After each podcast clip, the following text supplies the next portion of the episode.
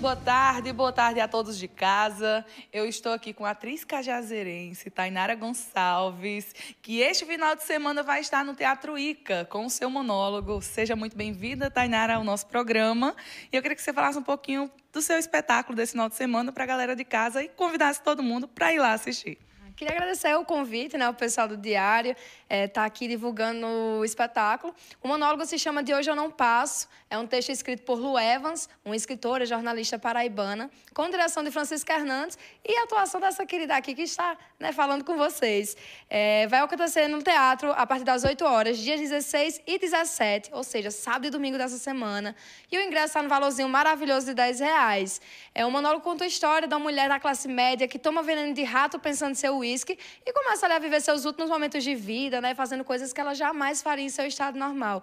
Então, vem garantir teu ingresso, são limitados. É só entrar em contato com a gente por rede social, por telefone, enfim. Então, deixa aqui o seu Instagram para a galera que quiser adquirir o ingresso. Perfeito. O meu Instagram é arroba, underline, ponto, Tainara Gonçalves. Tainara com H e I. Tem que...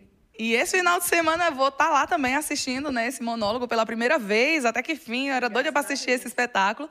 E vou estar tá lá esse final de semana e espero vocês. E até amanhã.